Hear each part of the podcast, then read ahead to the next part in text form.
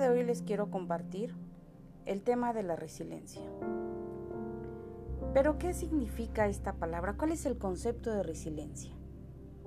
Bien, es la capacidad que tiene una persona para superar, sobreponerse a circunstancias de adversidad traumáticas como la muerte de un ser querido, un accidente, una despedida de trabajo, el desamor o simplemente un periodo de soledad o sufrimiento. Aquí les dejé un pensamiento que dice, mucha gente pequeña, en lugares pequeños como es nuestro hogar, haciendo cosas pequeñas, desde preparar un postre, desde preparar un rico desayuno, pueden cambiar al mundo. Se los dejo de tarea. Bien, ¿cómo ser una persona resiliente? Desde la neurociencia, una persona resiliente tiene mayor equilibrio emocional frente a las situaciones de estrés, soportando mejor la presión. El equilibrio, no lo pierdan de vista. Marca la diferencia en saber manejar la presión y perder la calma. La interesa más allá de la resiliencia. Estar enteros antes de perder el equilibrio, antes de perder la calma saber manejar la presión. Algunas personas parecen adquirir esta capacidad de forma natural, sin embargo también puede ser aprendida. ¿Y de dónde o de quién podemos aprender a ser una persona resiliente? De nuestros padres. Si nosotros los padres somos personas resilientes y mantenemos un equilibrio y sabemos manejar la presión antes de perder la calma, pues nuestros hijos van a, van a aprender a ser personas resilientes. Ahora bien, veremos algunas técnicas que pueden utilizar para adquirir la propia capacidad.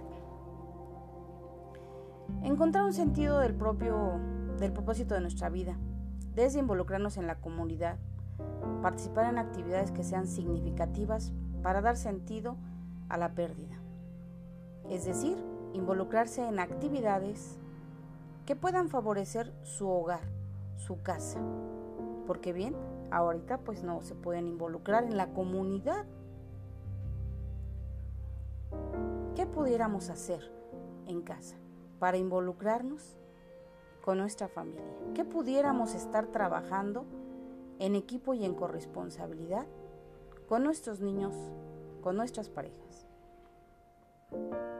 También construir una creencia positiva en nuestras habilidades, la autoestima desempeña un papel muy importante para hacer frente al estrés y a la recuperación de eventos difíciles.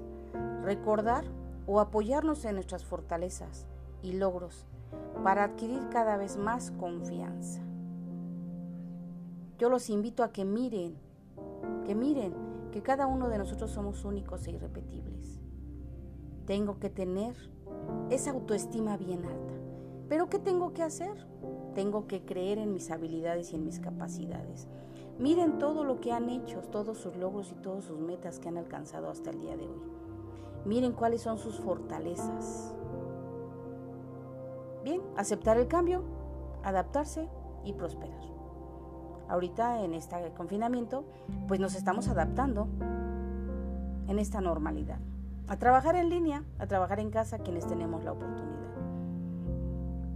Ser optimista, lo que puede estar, estar enfrentando, sí, sí puede ser muy difícil. Pero es importante mantener la esperanza y la actitud positiva acerca de un futuro más brillante. Sí, seguramente es difícil. Difícil si alguien está en alguna situación de haber perdido su trabajo, su empleo. Si perdieron algún ser querido, sí, seguramente es muy, muy difícil. Pero recuerden, estar enteros antes de perder la calma, ser optimista y mirar lo que sí tenemos. ¿Qué sí tenemos? Tenemos vida, tenemos una familia que nos necesita, tenemos hijos que nos necesitan. Vamos a mirar lo que sí tenemos. Nutrirse a sí mismo. Pero ¿cómo le hago para nutrirme a mí mismo? ¿Qué hago? ¿De qué nos habla este punto? Bueno, uno de ellos es cuidar nuestra alimentación. Si yo reviso que estoy cayendo en ansiedad y estoy comiendo mucho pan, harinas, azúcar, y estoy subiendo de peso y estoy perdiendo mis horarios, no me estoy alimentando adecuadamente, tengo que mirar qué tengo que hacer para estar bien.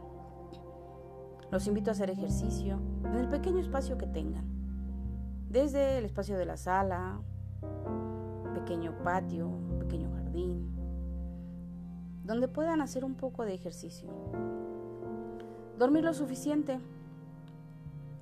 Ahí les recomiendo que se mantengan ocupados y que mantengan ocupados a sus chiquitos en todas las actividades desde preparar un agua de limón, desde preparar un postre, involucrarlos en todas las actividades, desde bañar al perro. ¿Por qué? Porque a medida de que se mantengan ocupados van a, disminuir la ansiedad por el confinamiento. Y eso les va a permitir dormir toda la noche. Hay que enfocarse en la construcción de nuestras habilidades de autocuidado. Si nosotros no nos cuidamos, nadie lo va a hacer. ¿Qué tengo que hacer yo para cuidarme? Tomarnos un tiempo para las actividades que nos gustan. Mirar si les gusta hacer alguna manualidad, les gusta la repostería, les gusta la jardinería. Leer. Miren lo que les gusta y dediquen un poco de tiempo a estas actividades. Desarrollar habilidades de resolución de problemas. Cuando se enfrenta a un nuevo reto, Realice una lista rápida con algunas posibles formas de solución. Establecer metas. Cuando nos agobiamos por una situación, dar un paso a un costado. Simplemente evaluar lo que está sucediendo. Quizá una lluvia de ideas. Preguntar a mis compañeros de trabajo, a mis compañeras, a mis amigas, a mi familia, ¿qué puedo hacer para resolver esto que me está eh, eh, causando un problema? esta dificultad que tengo. Entonces hago una lista de las posibles soluciones. Y entonces, seguir los pasos para resolver los problemas, planificar los próximos pasos a seguir, en lugar de desanimarme por la cantidad de trabajo que aún queda por realizar. Me ocupo, no me preocupo. Y bien, otro pensamiento que agregué aquí, inteligencia emocional, el secreto para una familia feliz. Y bueno, antes de cerrar esta información, este podcast, quiero comentarles y darles a conocer las etapas del duelo.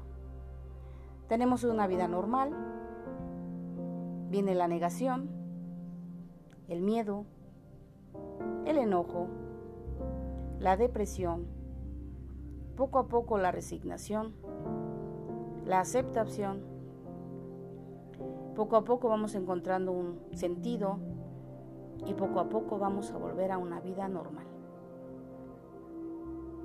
Mi nombre es Rosalía, soy la trabajadora social de UDI 423, trabajo en ocho jardines y el propósito es que esta información llegue a los padres de familia que se les invitó a asistir a esta plática.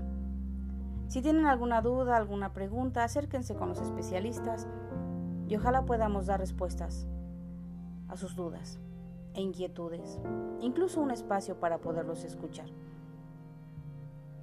Agradezco muchísimo, pero más, más que lo escuchen, yo los invito a que lo lleven a la práctica para ser personas resilientes. Quedo a sus órdenes. Muchas gracias.